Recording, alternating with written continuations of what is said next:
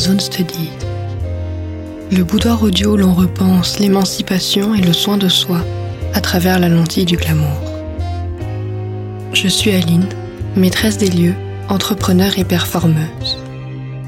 Ma mission est de vous guider vers la redécouverte de votre audace, en proposant des pistes de réflexion et de nouvelles perspectives sur l'affirmation de soi, les injonctions héritées de notre environnement et les clichés du développement personnel. Dans cet écran audio, nous évoquons des sujets aussi tabous que transformateurs, tels que la créativité, la sensualité, le féminisme, les émotions ou encore l'identité.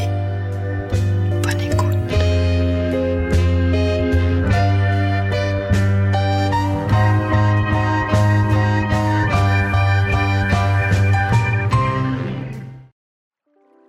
C'est un réel plaisir de vous revoir. Je suis ravie de vous retrouver pour un moment de flânerie de contemplation. Je nous ai installés juste ici, à l'ombre de ce pommier en fleurs et à quelques pas de la rivière. Vous me connaissez dorénavant, bien évidemment j'ai apporté un service à thé dans ce panier pique-nique. Cet après-midi, nous savourerons un thé vert parfumé aux délicates fleurs de cerisier.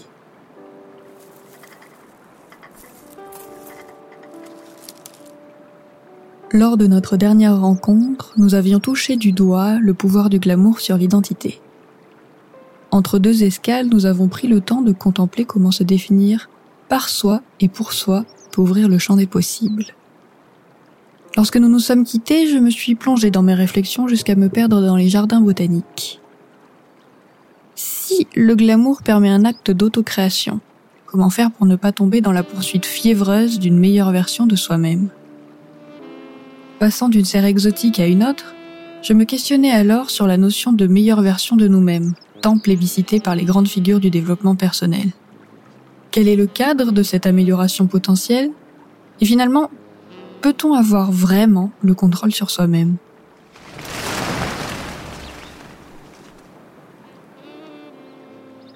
Vous l'aurez peut-être compris, je tiens à faire de mon mieux pour remonter à la racine des choses afin de comprendre comment cette idée est devenue une vérité. Comment le moi est-il devenu le centre de nos préoccupations et surtout comment est-il devenu le sentier qui a pour lourde tâche de nous mener à l'épanouissement? Parce qu'il me semble que prendre l'entière responsabilité de son salut est une idée relativement récente. Alors que durant l'Antiquité, les signes d'une vie réussie étaient la transcendance de soi en trouvant sa place dans l'ordre naturel du monde, on trouvait alors un propre lieu naturel, son topos. Cet ordre du monde était régi par une entité extérieure, le cosmos en quelque sorte. Elle fut petit à petit remplacée par la figure de Dieu, qui a servi de nouvelle figure d'autorité supérieure à l'homme. L'individu n'était ni maître de son destin, ni des conséquences de ses actes. Puis, le siècle des Lumières et ses valeurs humanistes ont remis l'homme au centre du cosmos. Les dieux ont perdu peu à peu de leur pouvoir, c'est donc à chaque individu de trouver comment justifier le sens de son existence. L'évolution des mœurs et de notre société favorise l'individualisme, au point d'en faire un puissant argument de vente. Le sens du passé, de la lignée, de ses ancêtres s'efface au profit d'une expérience immédiate et instantanée de la vie. Tout à coup, je passe avant le reste, et l'objectif de mon existence est ma propre réalisation.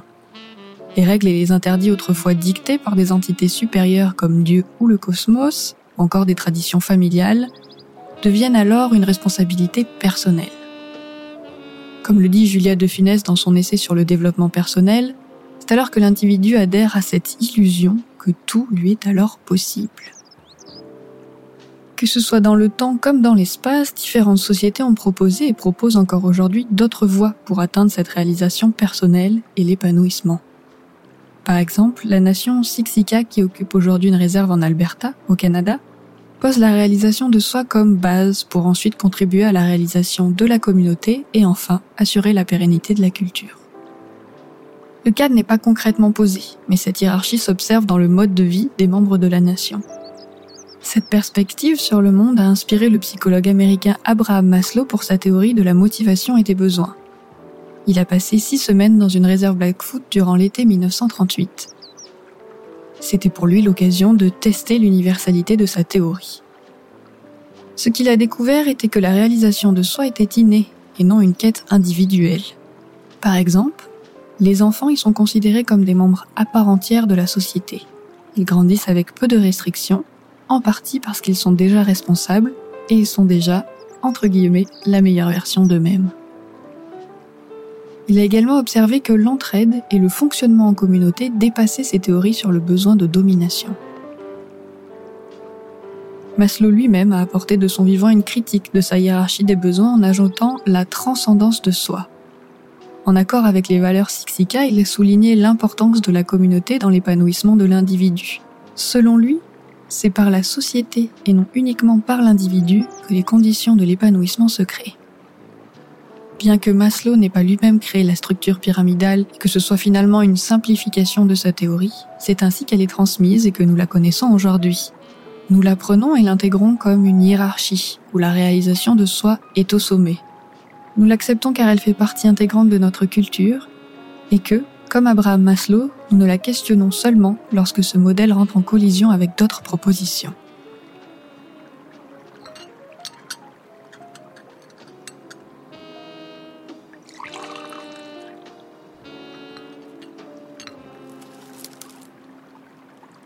Pour atteindre cette version de soi optimale, les médias et les coachs en développement personnel recommandent une optimisation extrême de notre quotidien. Cela passe par exemple par le management de son temps, de sa santé, de ses loisirs et même de ses pensées. Comme si le secret d'une vie épanouie était plus de tâches, plus de contrôle sur soi, plus de contrôle sur son temps et plus de productivité. Comme si viser une meilleure version de soi-même grâce à des produits de skincare ou des routines était la solution pour échapper à une réalité qui nous affecte. On offre alors un packaging estampillé spiritualité, pleine conscience ou encore self-care à une pensée capitaliste de productivité toxique à laquelle nous sommes déjà habitués. On propose désormais des recettes toutes prêtes pour sa santé mentale, sans réellement reconnaître l'impact d'une pandémie mondiale par exemple, ou bien des réseaux sociaux, de la crise écologique des différents systèmes d'oppression, raciaux et patriarcaux en place. L'épanouissement est un bien de consommation désormais réservé aux privilégiés à travers des livres, des retraites ou des applications. Au-delà de rajouter du travail dans une journée déjà bien remplie, ces conseils ne font qu'élever les standards de perfection, surtout pour les femmes. Tout comme l'invention de l'aspirateur et de la machine à laver était censée empouvoirer les femmes au foyer dans les années 50, mais on finit par leur rajouter des tâches, les conseils pour atteindre une meilleure version de soi-même se transforment rapidement en injonctions sous couvert de self-care. Je pense notamment à Marie Kondo, qui transforme le fait de ranger sa maison et de la tenir parfaitement en ordre, de plier ses vêtements, en expérience spirituelle bénéfique pour l'esprit. Ces conseils offrent également une illusion de contrôle en cherchant à éviter à tout prix l'inconfort, l'ennui, la colère ou même la honte. Ce contrôle extrême de soi et de sa journée apporte finalement plus de troubles. Mais j'ai envie de questionner cette définition de la meilleure version. La meilleure version de soi, mais la meilleure version de qui? Le royaume du développement personnel offre un travail en profondeur sur une meilleure version de soi comme réponse aux besoins de réalisation de soi. J'en viens donc à me demander qui a décidé que la version actuelle de moi-même n'était pas la meilleure. Et surtout, qui est capable de mettre précisément le doigt sur la version actuelle de moi-même de manière objective et factuelle? Pour ce faire, il faudrait que je sois pétri d'une identité définie, limitée, claire et solidement ancrée. Il faudrait que mes traits de personnalité s'appliquent à toutes les situations, que mes émotions et mes pensées définissent pleinement mon identité, et notamment que tout soit figé. Parce que si l'on veut une meilleure version d'un objet, il nous faut déjà connaître précisément les caractéristiques de cet objet qui sont à améliorer. Par exemple, pour un smartphone, on sait qu'on peut avoir une meilleure résolution, plus de mémoire, une tenue de charge plus longue. C'est alors nécessaire d'avoir des données absolues.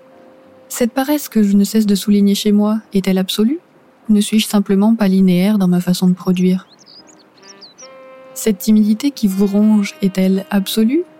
Bien vous arrive-t-il d'être tout à fait à l'aise avec des inconnus lorsque vous maîtrisez le sujet de la conversation? Après le concept d'impermanence, l'une des premières choses que m'a enseigné le bouddhisme tibétain est l'absence du jeu. Le bouddhisme est une doctrine aux fondations très logiques et le débat est d'ailleurs une discipline obligatoire pour les moines tibétains. Nous arrivons donc à cette conclusion, l'absence de jeu, de moi, par le questionnement de ses composantes. Qu'est-ce qui constitue ce jeu Puis-je le pointer du doigt? Est-ce l'alliance de mon corps, de mon esprit? Si je perds un bras, serai-je toujours Aline Et si je perds la mémoire, ou si je suis sous l'emprise de quelqu'un d'autre, serai-je toujours Aline Suis-je toujours ce jeu, capable de créer une version améliorée de moi-même? Comme chaque événement est impermanent, comment puis-je dire où se situe le jeu? Ma pensée est constamment influencée, mon corps est composé de cellules qui se renouvellent et habité de micro-organismes. Suis-je également ces micro-organismes? On parle alors d'un soi empirique qui existe et qui n'existe pas en même temps. D'une part, il existe parce qu'on l'a nommé, mais il n'existe pas car ce moi est uniquement composé de différents agrégats en constante évolution. Par exemple, comme le corps est impermanent et qu'il est constitué de différentes composantes, elles-mêmes constituées de différentes composantes, on ne peut donc pas y attacher un sens de propriété. C'est mon corps. Ou même une sensation de je suis ce corps. D'une part, le bouddhisme nous enseigne donc l'impermanence de tout événement et l'absence de jeu. Et de l'autre, la philosophie plus occidentale de David Hume souligne que notre perception du moi est en réalité une entité fictive créée par notre imagination afin de donner du sens à une succession d'impressions, de perceptions et de sensations. Pour faire simple, il est plus facile pour notre esprit de nous considérer comme un objet invariable et continu que de comprendre chaque instant distinct du suivant. Cette idée du jeu fondamental est là aussi absente. Le philosophe écrit que, comme la conscience, la sensation d'une identité est une illusion créée par l'imagination pour donner du sens à cette succession ininterrompue de pensées, de réflexions, de sensations et d'influences. Parce que si l'on suit le fil de cette idée, si l'identité est fiction que nous créons pour apporter de la cohérence, considérer une version de soi-même meilleure que les autres ne peut avoir comme origine qu'un jugement arbitraire de soi. Le moi est alors une sensation, une impression sur laquelle on va porter un jugement, on va sélectionner ce qui va, ce qui ne va pas, sans réellement avoir de contrôle dessus, sans réellement comprendre l'entièreté de l'expérience du moi. Souvent d'ailleurs, les parties qu'on juge, on les juge en réaction aux idées que nous avons transmises, au fait que la société ou les, justement les livres de développement personnel vont pointer du doigt certains défauts plus que d'autres.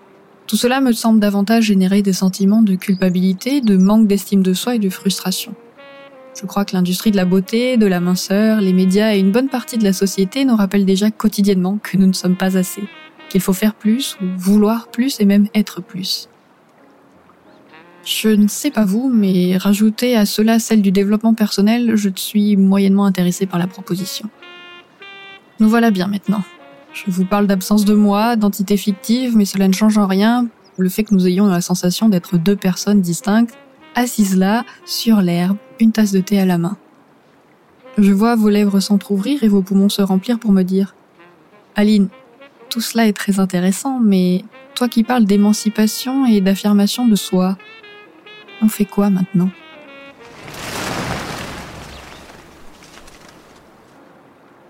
Bien évidemment, je n'ai pas de réponse ou de recette toute faite, mais je peux tout de même vous proposer quelques pistes de réflexion à savourer sur le sentier du retour. Peut-être que la première étape serait l'acceptation.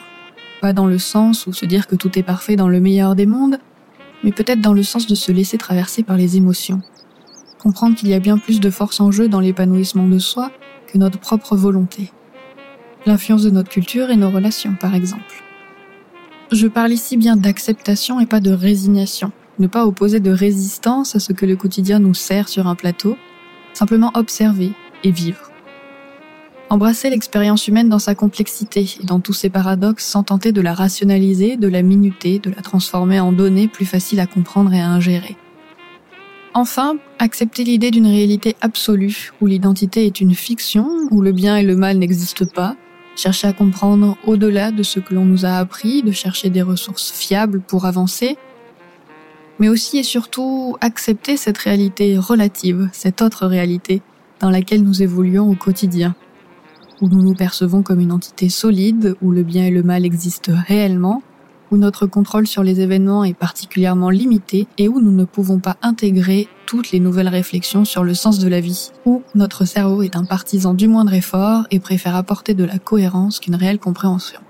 Embrasser le paradoxe pour ne plus éviter l'idée que notre temps ici est limité. En accepter pleinement l'idée pour donner du sens à la multitude de sensations et de perceptions qui habitent notre quotidien. Et qu'en est-il du glamour alors? Parce que nous n'avons pas encore parlé de glamour, de strass, d'invention de soi. Je n'allais pas quitter un si délicieux endroit et un si délicieux moment sans parler de mon sujet d'étude favori. La définition du glamour comme illusion se marie à merveille avec l'idée d'une identité fictive qui n'existe que dans notre imagination. Nous n'avons certes pas les clés pour comprendre toute l'étendue de cette identité, mais je crois que voir le monde à travers la lentille du glamour nous permet justement de prendre part en partie à ce jeu de l'imagination. Et si au lieu de chercher une meilleure version de soi-même par un acte de réparation, nous décidions d'être un acte de création Comme l'écrit Oscar Wilde dans le portrait de Dorian Gray, de temps en temps, une personnalité complexe prenait la pince de l'art, devenait vraiment, ainsi en son genre, une véritable œuvre d'art. La vie ayant ses chefs-d'œuvre, tout comme la poésie, la sculpture ou la peinture. Ce changement vers une perspective plus créatrice et épicurienne offre un peu plus de légèreté, d'empowerment à la question existentielle de la réalisation de soi. Pour finir, lorsque l'acte de création de soi remplace progressivement celui du questionnement de soi, il est peut-être temps de prendre du recul et d'avoir une vision plus panoramique. Par le travail de l'identité, nous avons désormais une meilleure idée de notre place dans le monde. Nous savons comment nous souhaitons interagir et agir avec lui. Pour reprendre des idées à la fois de la nation Siksika, du bouddhisme et de la philosophie occidentale, nous vivons en interdépendance avec notre environnement et nos congénères. Dans Glamazon Studies, je mentionne beaucoup le fait que la société et les autres confectionnent notre pensée et notre perception de nous-mêmes. L'interdépendance, cela marche aussi dans l'autre sens. Lorsque nous réapprenons à nous définir par nous-mêmes, à prendre soin de nous, nous pouvons en parallèle agir selon nos valeurs et laisser nos actions matérialiser et pérenniser notre glamour. Le soleil commence à défaillir. Il est temps pour nous de reprendre le chemin à travers la forêt et de revenir à notre quotidien. Il y aurait tant d'autres pistes à emprunter pour étoffer le sujet. J'espère que nous le ferons à l'occasion d'une prochaine rencontre.